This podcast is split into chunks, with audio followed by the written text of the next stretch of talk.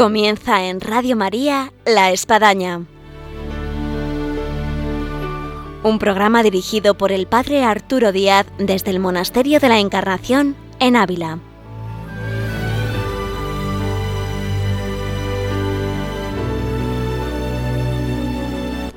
Hola, buenos días. Les habla el Padre Arturo Díaz. Bienvenidos a La Espadaña.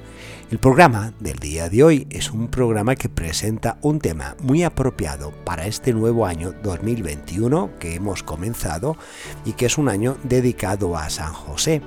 Y es el tema precisamente de este glorioso San José del cual tanto nos hablará Santa Teresa.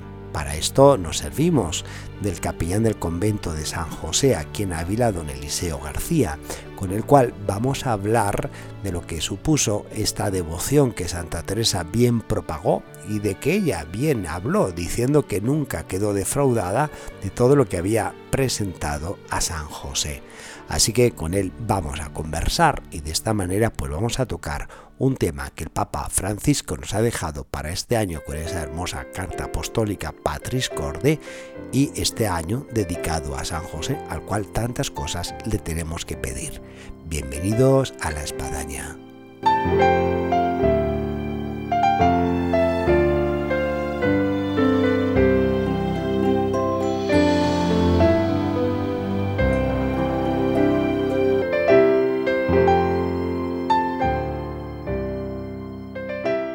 Buenos días, don Eliseo. Buenos días, padre Arturo. Un gusto tener con nosotros, como ya hacíamos referencia, al capellán del convento de San José, aquí en Ávila, un convento histórico, ilustre, eh, cuna de la Reforma, eh, un convento en el que Santa Teresa bien dijo ella que pasó de los mejores años de su vida, de que hubo un capellán eh, ilustre, famoso, histórico, el padre Julián de Ávila, y bueno, en el tiempo pues tenemos aquí eh, a un amigo que, es aquí Eliseo García.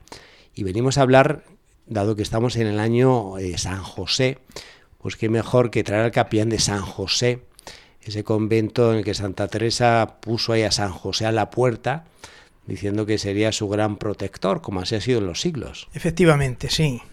Es entrañable cuando se entra en el convento de San José se entra por la mañana cuando yo voy a misa y siempre saludo a los tres por esa promesa del Señor que le hizo a Santa Teresa, que allí estaría siempre Él guardando una puerta, San José, su madre a la otra y el Señor entre ellas.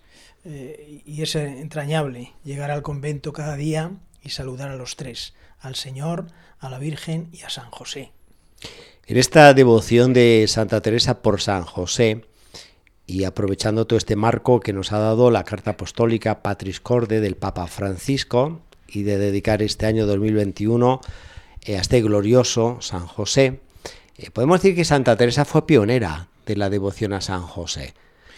Sí, no es la única, lógicamente, y anteriormente a ella, pues varios santos padres y santos, ¿no? Pero quizás sí la que le dio el, el realce mayor yo creo, es una, idea mía, que a la santa le pasó con San José lo que eh, a los apóstoles con el Señor. Una vez que se encontraron con el Señor ya no podían callar, ¿no? De hablar de Él, de, todo aquello que maravilloso que, que veían en Jesús.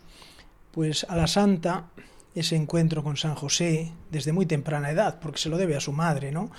que según dice ella, les enseñaba a rezar el rosario, alguna devoción a los santos, y, luego esos encuentros distintos que ha ido teniendo ella aquí en el convento de la Encarnación, luego lo que le revela el Señor para fundar el convento de San José, luego la experiencia que ella iba teniendo, pues no podía callarse. Es natural, como los apóstoles con el Señor, tenía que ser propagadora de esa devoción y de tanto y tanto como recibió de, de nuestro Padre y Señor, que le llama ella, San José.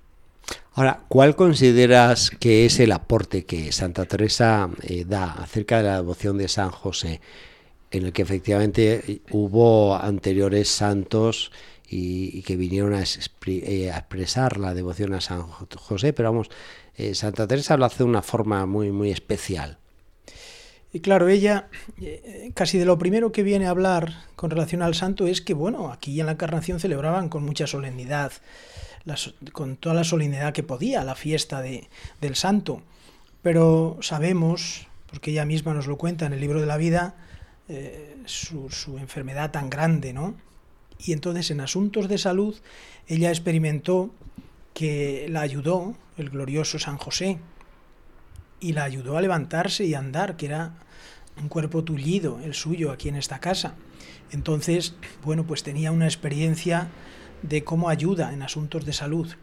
Eso no lo iba a dejar de decir continuamente, lógica.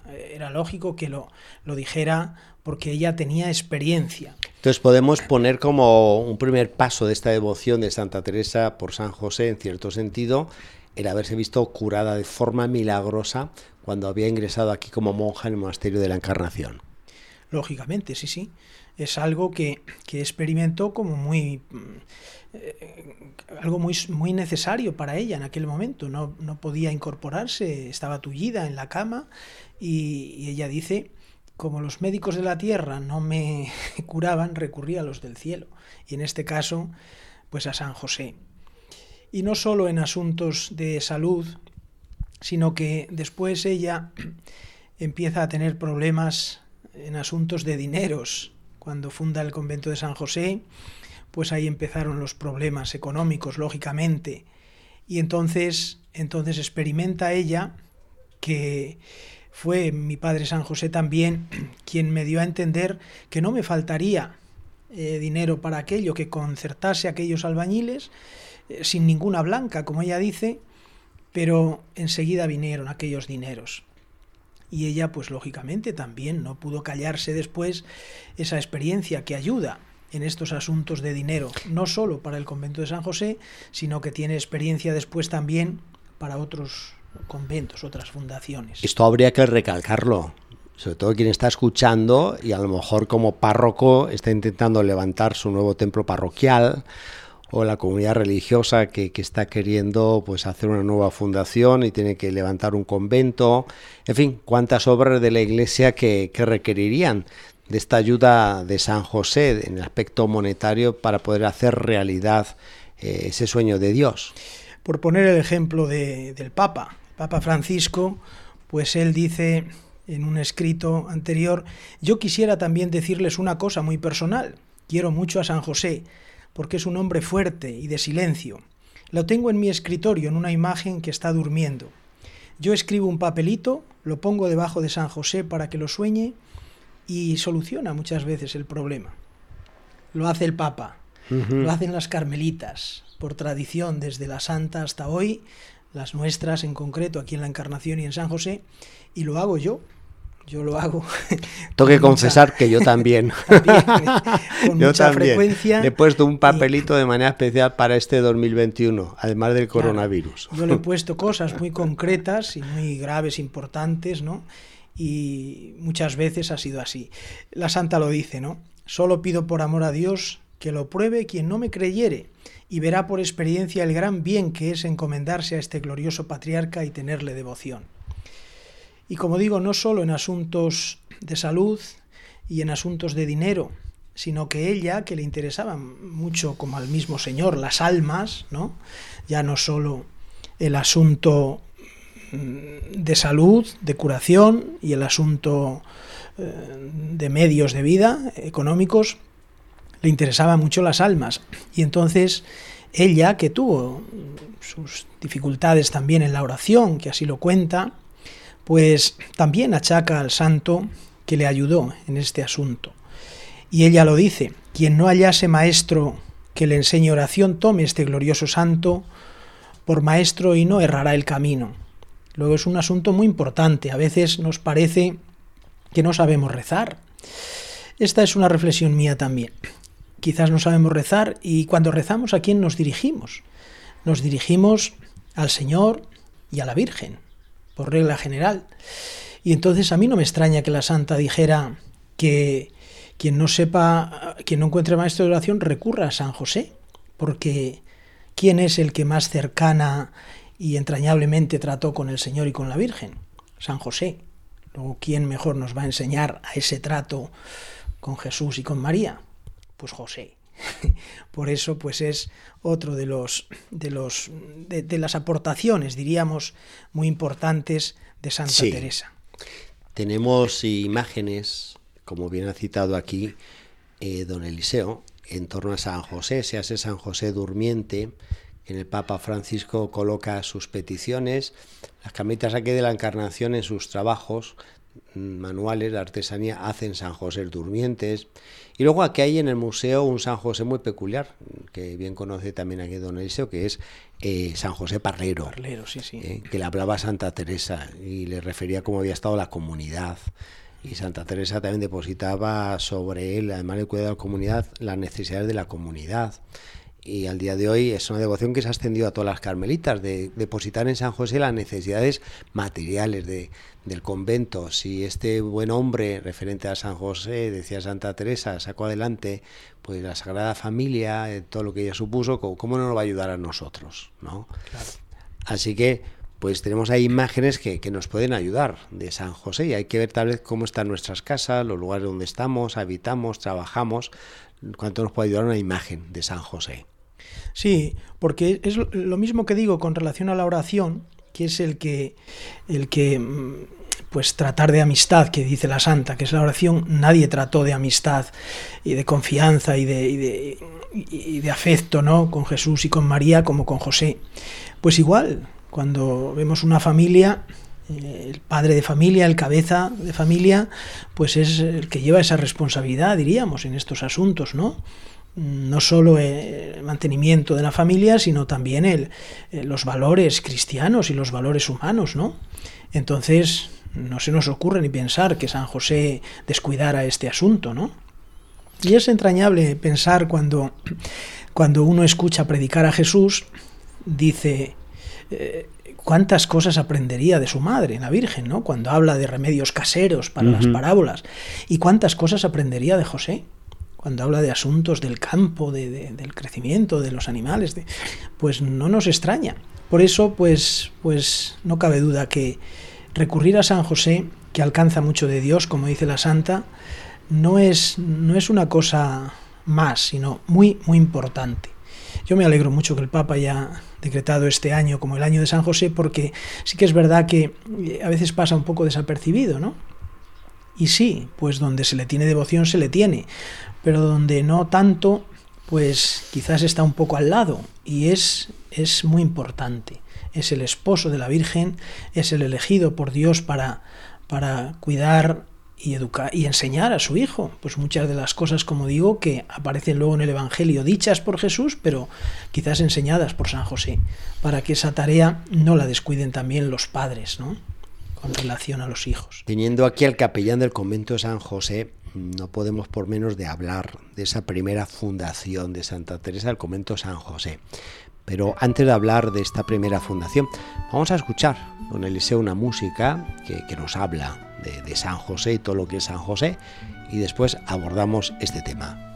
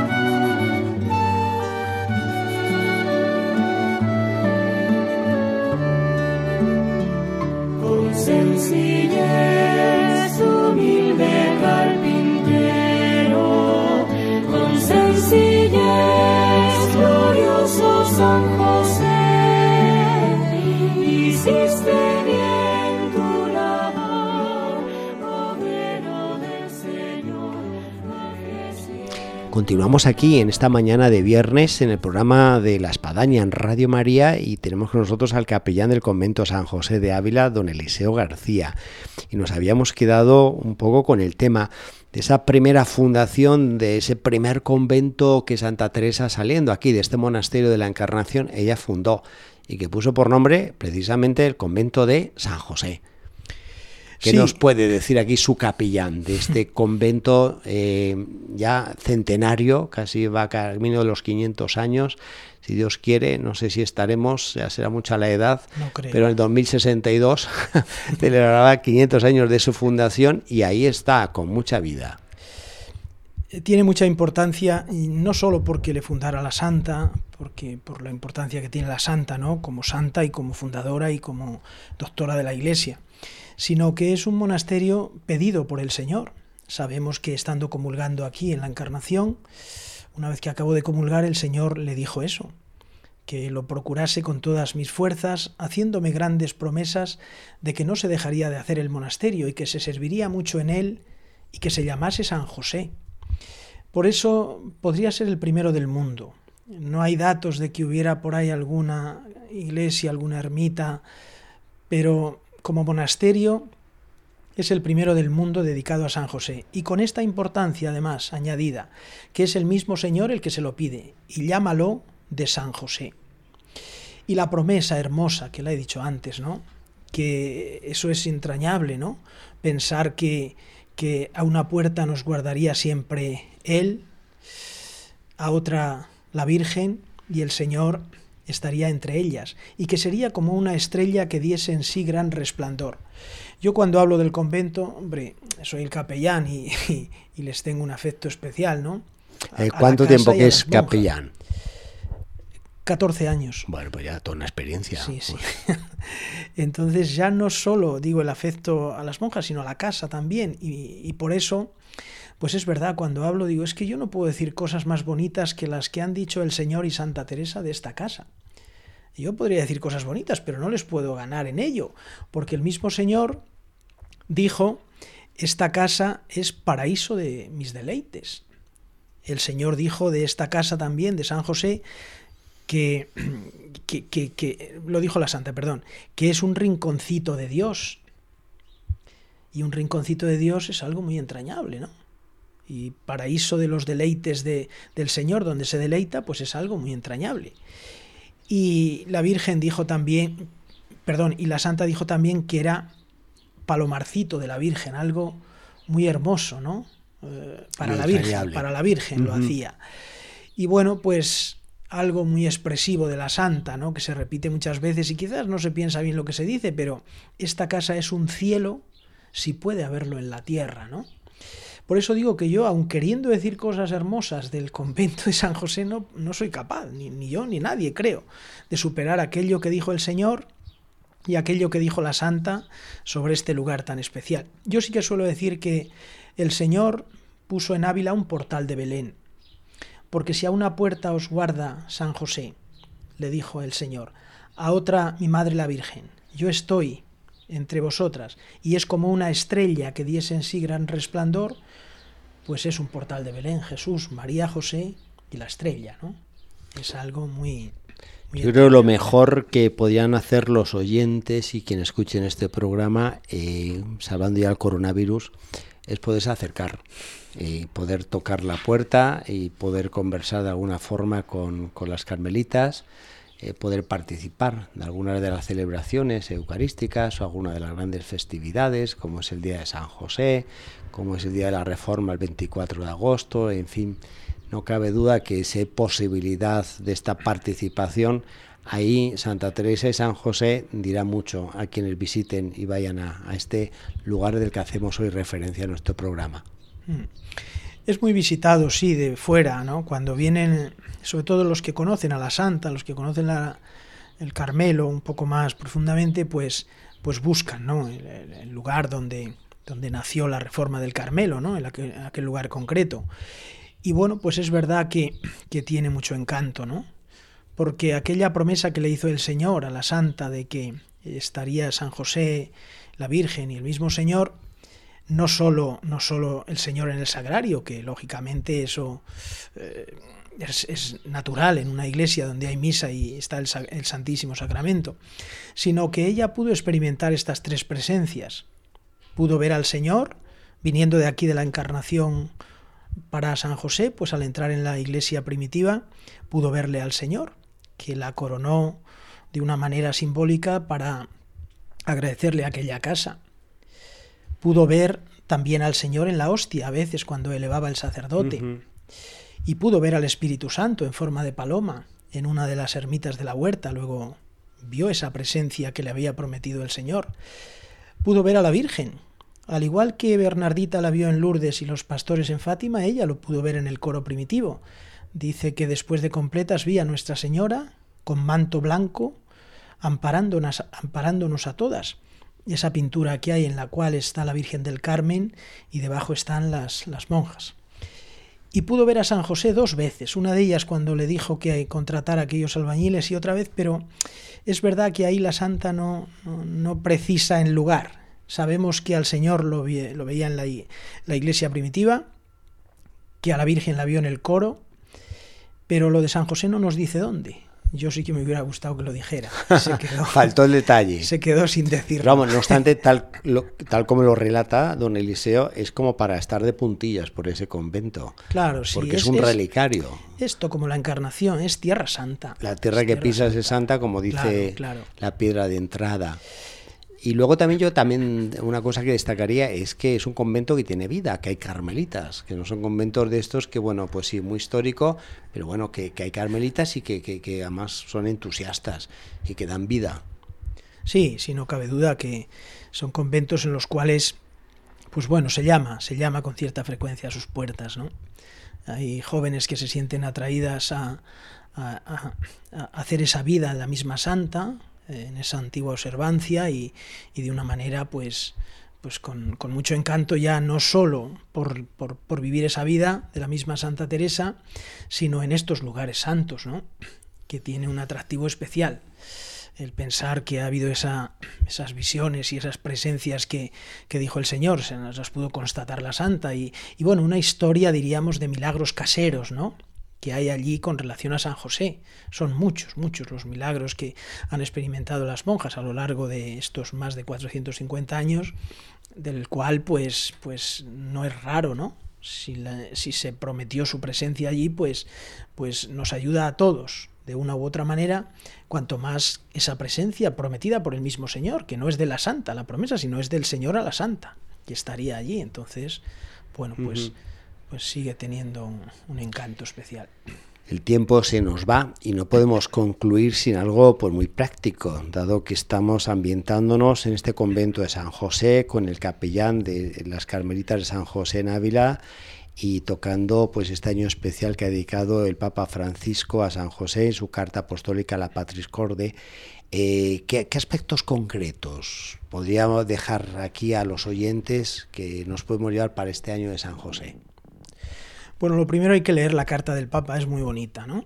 Es muy entrañable, cada papa tiene bueno, su por estilo. primer compromiso leer la carta, claro. Patris Corde. Como digo, cada papa tiene su estilo, su manera de, escribir y de expresarse, y esta carta en concreto pues es muy sencilla, muy, muy atractiva y con detalles muy concretos eh, de Patris Corde, de, de, con corazón de padre, y eso pues es lo primero, ¿no? Segundo, pues el aspecto de las indulgencias, ¿no? que no sea un año tan solo de admirar al santo, sino de, de llevar a, cabo pues aquello que sin duda le interesaría más a San José y a la Iglesia como tal, y ese es el fin de, que el Papa pues, ha, proclamado este año, ¿no? para que se puedan ganar las indulgencias, ¿no? se pueda limpiar de alguna manera nuestra alma de todo aquello que está ahí y que, y que por medio de las indulgencias sabemos que, que se dispone de una manera extraordinaria el alma para ser lo que es por el bautismo, ese templo de Dios. Y es importante, alguna de las, de las cosas que pone el Papa para, para eh, ganar las indulgencias, pues es, es meditar de alguna forma, meditar eh, algunos aspectos de la vida de San José, como esposo de la Virgen, como padre de Jesús, lógicamente, ¿no? Ese padre eh, que, le encomendó Dios que hiciera las veces de padre con él y, lo haría como nadie, ¿no? Y, y, ese otro aspecto que es muy importante en este mundo de hoy tan, tan difícil, ¿no? En el cual, pues ese vínculo matrimonial tantas veces no funciona, ¿no? O se ha roto o no se ha entendido bien. Yo le pediría a San José, se lo diría a los esposos, que pidieran a San José que les recordara, que les recordara aquello que recibieron. Recibieron, pues, en su matrimonio la presencia de Dios en medio de ellos, ¿no? Allá estaba en la Sagrada Familia María y José con Jesús en medio. Y eso es lo que sucede en un matrimonio por la Iglesia. Que si no cayeron en la cuenta antes, caigan ahora. Que si lo han perdido, lo recuperen. Que si lo han olvidado, que haya pues motivo suficiente para, para recobrarlo de nuevo, sí. Muy bien, pues nos vamos con estos cuatro compromisos, incluso yo añadiría un quinto. Lo voy a repasar para que nuestros oyentes se vayan con las ideas claras de estos compromisos de este programa de Cordis de, de Patris Corde. Leer la, carta apostólica Patris Corde, segundo, las indulgencias, ganar las indulgencias, tercero, meditar en la figura de San José, cuatro, eh, valorar el vínculo matrimonial y quinto, que lo añado, una imagen de San José que esté por la casa. Pues muy bien, don Eliseo, pues nos vamos, el tiempo se nos acaba, un gusto y que se repita la visita. Muy bien, pues ha sido un honor.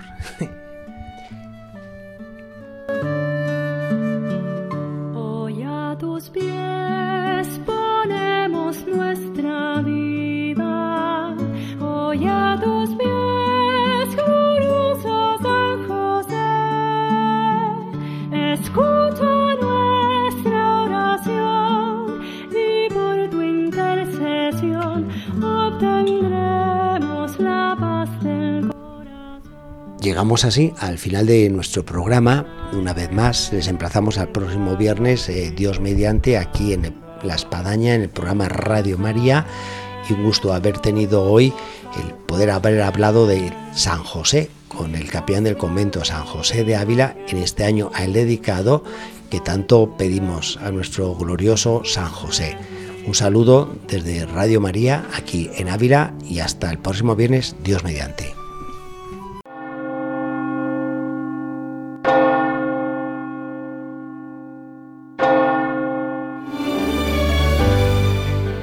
Han escuchado en Radio María La Espadaña, un programa que dirige el Padre Arturo Díaz desde el Monasterio de la Encarnación en Ávila.